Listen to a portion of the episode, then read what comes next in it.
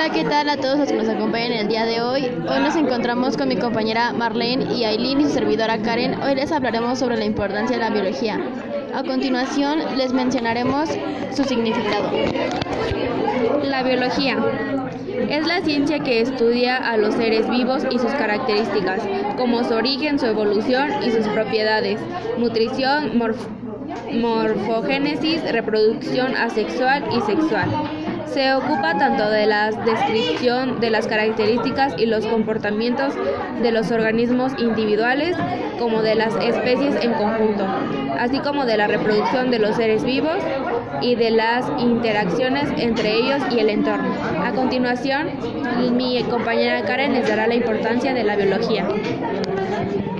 La biología es la llave que permite descubrir los miembros de la vida a través de la exploración de las conexiones entre los seres vivos.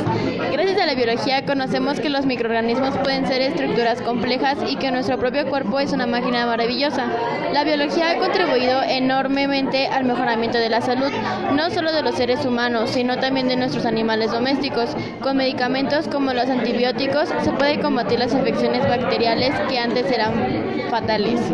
Enfermedades como la diabetes, el cáncer, la hipertensión pueden ser tratadas con medicamentos descubiertos por muchos biólogos. Estos tratamientos también han contribuido al aumento de la expectativa de la vida de la población humana. A continuación, mi compañera Eileen les dará las características.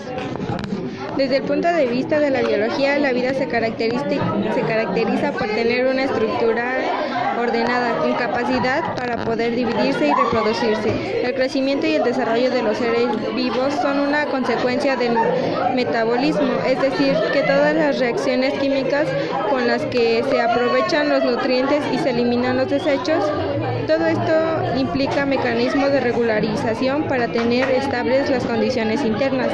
Por último, pero no menos importante, todos los seres vivos reaccionan a estímulos de su medio ambiente, lo cual ha permitido a lo largo del tiempo de la evolución.